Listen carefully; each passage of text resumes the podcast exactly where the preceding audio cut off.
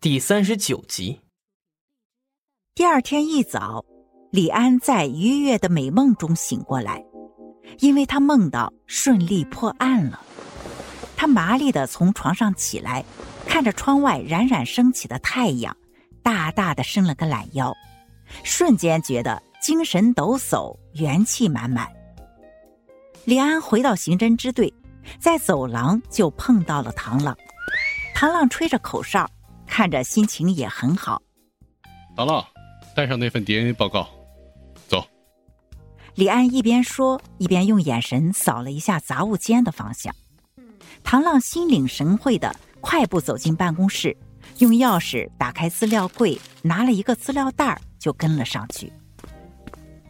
杂物间内，从噩梦中醒来的周勇头痛欲裂，他从床上起来，浑身上下。就像散架一样，唐浪只是在杂物间腾出了一个小空间，找来弹簧床，凑合着给他弄了个安身的地方。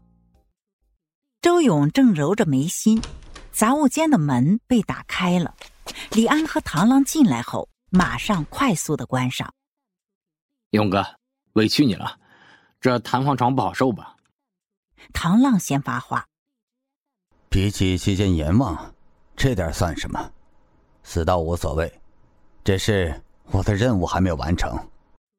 周勇先是自嘲，转而唏嘘：“你所说的任务，是不是指破获八幺四案件？既然如此，为什么不把你所知道的都告诉我们？这样不是能更快破案吗？”李安顺势接话：“不单单是八幺四案件，还有那些害我被革职的无头案件。”周勇眼中蕴含着恨意，愤然的说：“听到这儿，李安和唐浪眼神一亮。李安抢先说：‘你是说，这些案件的幕后黑手，都是同一批人？’”李安兴奋又期待的看着周勇，本以为答案马上就要呼之欲出，没想到周勇身体往后靠了靠，整个人放松了下来，话锋一转：“你们。”都查到什么东西了？你，周勇。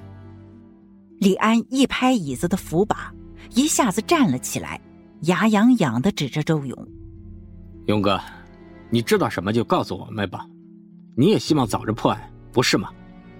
唐浪连忙打圆场：“你们查的多，我自然也会说的多。”周勇摊开双手，耸耸肩。李安深吸了一口气，努力平复自己的怒气，然后绕开黄色资料袋的绳子，从里面抽出三份报告。那天我们再次去你家搜查，很不凑巧，连续下雨加上房屋老旧，屋顶的防水层老化，你家的屋顶漏水了。在侧卧的房间墙壁上发现了两个人的血迹，这上面的血迹覆盖很广。我们通过 DNA 比对发现，其中一位的 DNA 型。与你的 DNA 型匹配，系直系亲属；另外一位的 DNA 型与你不匹配，但是与另外一位 DNA 型匹配，系直系亲属。他们的 DNA 排列可以确定流血的两个人都是女性，他们是你的老婆和女儿吧？周勇表情木然，对于李安的猜测没有否认的意思。对。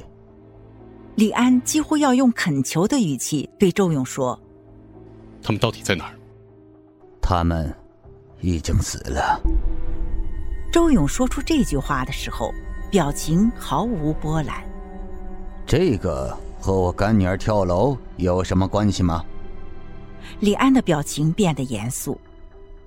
是你杀的？周勇连忙摇头否认。不是。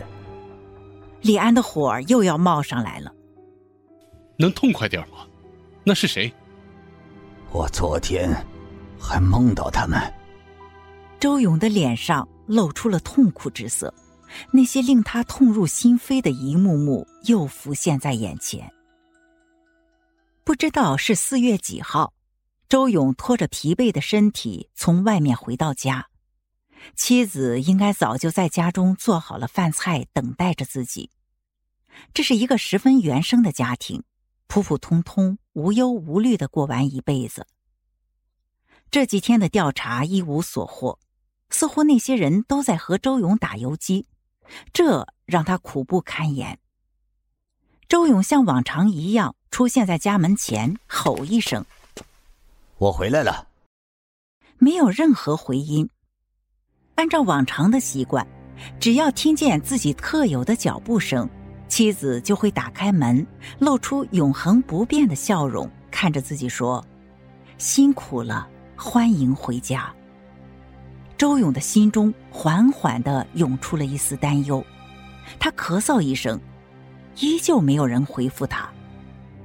钥匙悉悉嗦嗦的声音响起，周勇把它插进锁孔，又旋。门锁开了，屋中一片黑暗。周勇下意识的伸手摸到开关并打开，只听啪嗒一声，开关被打开。客厅的黑暗被灯光驱散，还是原来的家，只不过屋中的摆设杂乱无章。右手边的鞋架倒在一边，妻子的包还在地上安静的躺着，亚光面的包上。有一只皮鞋足印。做刑侦多年的周勇看到这一幕，不由自主的浑身颤抖起来。他在鞋柜里翻出了一双鞋套穿上，他缓步走向房门关闭的主卧，手抓住衣角，打开房门。没有人。周勇从卧室退了出来，转身走向房门紧闭的侧卧。手依旧抓住衣角，打开房门。一股血腥味儿扑面而来，他心中越来越慌了。周娜，周娜。周勇用指甲按动开关，眼前一片猩红。周勇就觉得自己的灵魂被人从身体里突然抽出来，他双腿一软，整个人跌坐在地上。眼泪就像决堤的三峡大坝，源源不断的从泪腺中涌出。周勇嘴巴大张，眼泪已经在脸上形成两道泪痕。粗重的喘息声从周勇的喉咙发出，他弓起腰，脸色越发难看，似乎有人从他的后背用一根绳子勒住他的咽喉，口水从他的嘴角流下来。他不知道用手去擦拭，只是双手用力的掐着自己的大腿。这不是真的，这不是真的。为什么我动不了了？不，为什么？为什么我这么不争气？快站起来呀！啊，谁告诉我这到底是怎么回事？都怪我呀，都怪我今天出门。周娜，王真。周勇腿部的痛感传来，让自己的中枢神经再次得以控制身体。不，周勇右方的墙壁上已是黑红色一片，直接通向屋顶。地板上还有一大滩暗红色的血泊。他踉跄的起身，待在原地一动不动。周娜卧室一片狼藉。床上的被褥和席梦思有一大片黑红色的血迹。周勇伸出右手摸向女儿的书包，上面还未干涸的血迹，指尖传来一丝刮蹭的触感。周勇的身体再次紧绷，他赶紧走向洗漱台，把牙刷杯接满水，手指伸入杯子搓揉。不一会儿。